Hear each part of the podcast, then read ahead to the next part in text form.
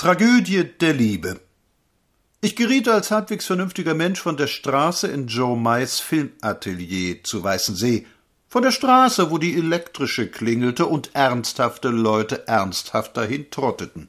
Dann kam ein Zaun, ein kleines Haus, und das erste, was ich auf dem Filmhöflein sah und hörte, war Joe der Große, der durch die Gegend tobte, eine mit zwei Rössern bespannte Kutsche anschnaubte und schrie, sind die Pferde angestrichen? Sie waren angestrichen. Die Pferde waren nämlich mitten im Film verkauft worden, versehentlich. Irgendwer hatte nicht aufgepasst. Und nun fehlten sie für die Kontinuation.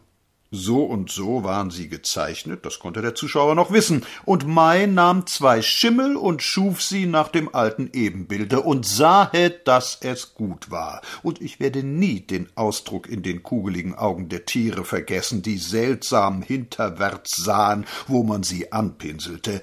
Dies aber waren Vorbereitungen zu dem großen Film Tragödie der Liebe. Man kann das Genre ablehnen. Lehnt man es aber nicht ab, dann ist zu sagen, dass hier der beste deutsche naturalistische Detektivfilm geschaffen worden ist. Drei Männer haben den Erfolg gemacht. Emil Jannings, Joe May und Paul Leni. Das Manuskript ist gut, es ist geschickt erdacht, sicher gebaut und nicht schwachsinniger als unbedingt notwendig. Manchmal ist es auch rührend, und dann ist es rührend. Die Küste dieses Manuskripteilandes ist kein öder Strich. Da gibt es kleine Halbinseln, einladende Seechen, stille Buchten und manches stolze Kap. Kurz eine Menge Dinge, die gar nicht zur Sache gehören. Spaß macht ja immer nur das Überflüssige. Dazu haben die ersten beiden Akte ein Tempo, wie man es bei uns nur ganz selten zu sehen bekommt. Aber Tempo, Wirkung und Wärme wären nicht da ohne die drei da oben.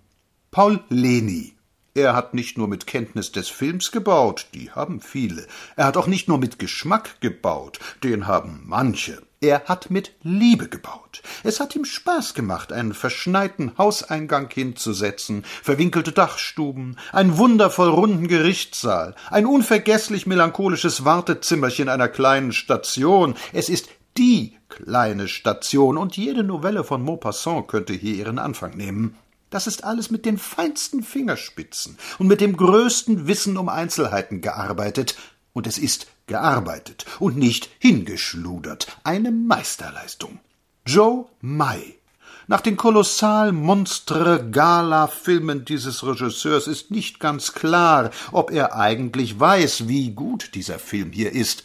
Diesem Besessenen, der keine Augen, sondern offenbar zwei Objektive im Kopf hat und der Zelluloid ausschwitzt, diesem Fanatiker des Films ist da eine derartige Fülle an lustigen, witzigen, bunten und belangreichen Einzelheiten eingefallen, dass man denken könnte, er habe sie alle nur so aus dem Kasten geschleudert. Die Gräfin fährt weg, lässt ihren Mann allein, die Dienerschaft pussiert in der Kneipe, der Diener empfängt oben ein Flittchen, der Freund dieses Flittchen steigt nach, Athlet der er ist, die Gräfin bekommt unterwegs Angst, kehrt zurück, unterdessen ist eine wilde Jagd durchs Haus getobt, der Athlet hat den Diener in die Seine geworfen, der Graf hat ein Messer in den Leib bekommen, kurz Familienleben bei Grafens. Aber wie ist das gemacht? Vor allem alles immer nur einmal. Diesem Mai ist derart viel eingefallen, dass er sich niemals wiederholt. Jeder Zug ganz kurz, zehn, zwanzig Meter, husch, weg, der nächste. Und fast alles kann man sehen. Da gibt es einen ganzen Akt mit ohne Text. Alles ist mit den Augen zu verstehen. Alles ist Film. Und alles auch der dampfende D-Zug aus Holz und Pappe auf einem kleinen Hof aufgenommen. Das wäre aber alles nicht möglich ohne Emil Jannings. Seine Figur hat nur einen Fehler, dass sie nicht seinen Namen trägt. Was heißt hier Ombrade? Dieser Mann heißt Emil.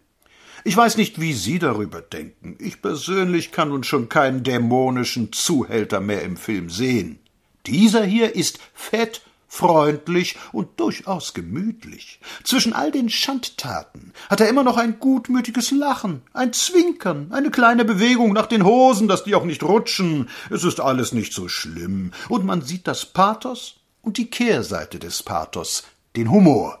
Tausend Züge, Siehst du, sagt das Flittchen von Erika Glessner himmlisch frech gespielt zu Emil, siehst du, so sorgen andere für ihre Freundinnen und steht vor einem Schaufenster und muckscht, weil sie keinen Pelz bekommt.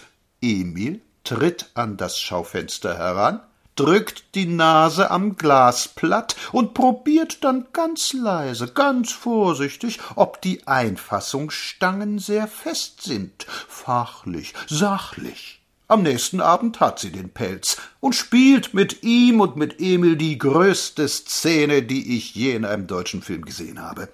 Sie hat ihn betrogen, er hat sie erwischt und sie ist ihm davongelaufen. Nun wird er in der Zwischenzeit seinen Nebenbuhler totschlagen, das weiß sie nicht, sie ist nach Hause geflitzt und findet da, o oh treue Liebe, den geklauten Pelz und tanzt herum und will ihn gleich auf der Stelle anprobieren und hopst auf den Tisch, auf dem die Petroleumlampe steht, vor den kleinen Spiegel und hebt die Röcke hoch, eine Masche am Strumpf ist gefallen und spiegelt sich da schiebt er sich zur Tür herein. Herunter vom Tisch kann sie nicht. Sie erstarrt. Wird er sie schlagen oder töten? Vielleicht. Er schnauft heran wie ein Bär, dumpf und wütend und will schon zupacken. Da fliegt irgendetwas von ihr zu ihm herüber.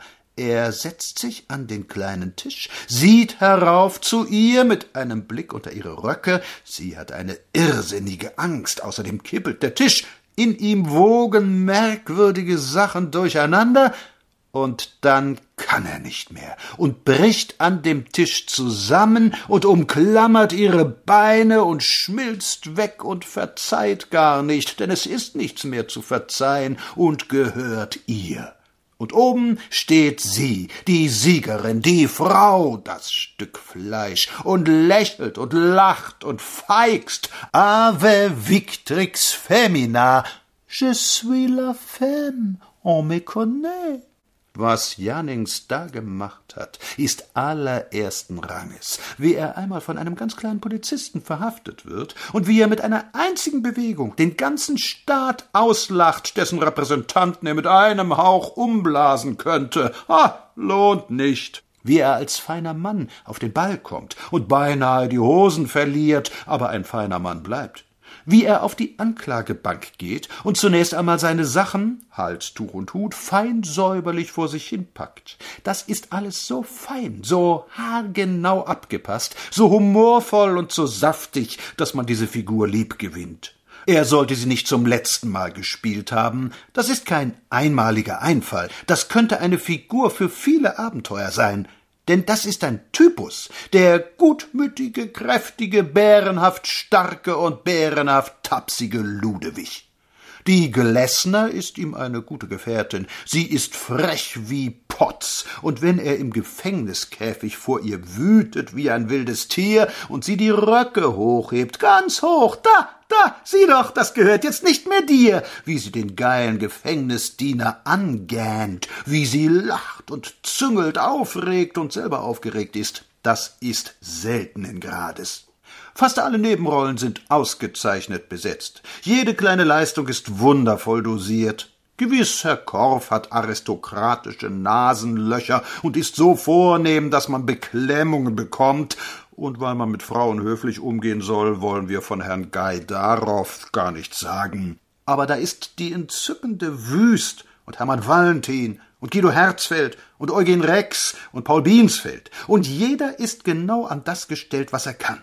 Und geschnitten ist dieser Film. Dieser Joe May ist wohl der größte Schneidermeister, den die Branche hat entschließt er sich, die Rührunseligkeiten des Films zu kürzen, das herauszunehmen, was der Kenner so schön die Spielastik nennt, und den süßlichen Schluss fortzutun, der sicherlich bei allen Dienstmädchen in Guben die größte Wirkung hervorbringt, kleine Kinder im Bettchen, der Mutterfluch, Muttertränen und Abschieds fürs Leben, dann wäre zu sagen, dass die Arbeit einwandfrei ist. Der Film hört da auf, wo Emil abgeführt wird. Mit einer letzten wilden Kopfbewegung sieht er Musette an, das Luder. Na, warte, lass mich rauskommen. Bis dahin ist statt schlechter Psychologie Handlung, statt falschem Kokain Humor und statt gestärktem Frack-Oberhemd buntes, bewegtes Leben. Dazu eine außerordentlich einprägsame Musik von Löwit mit zwei famosen Themen für Jannings und die Glessner. Ich verstehe von der Filmbranche nichts, Und sie interessiert mich auch nicht. Aber diesem Film wünsche ich, schon der Leistung Emils wegen, das, was er meiner Meinung nach verdient, den Welterfolg.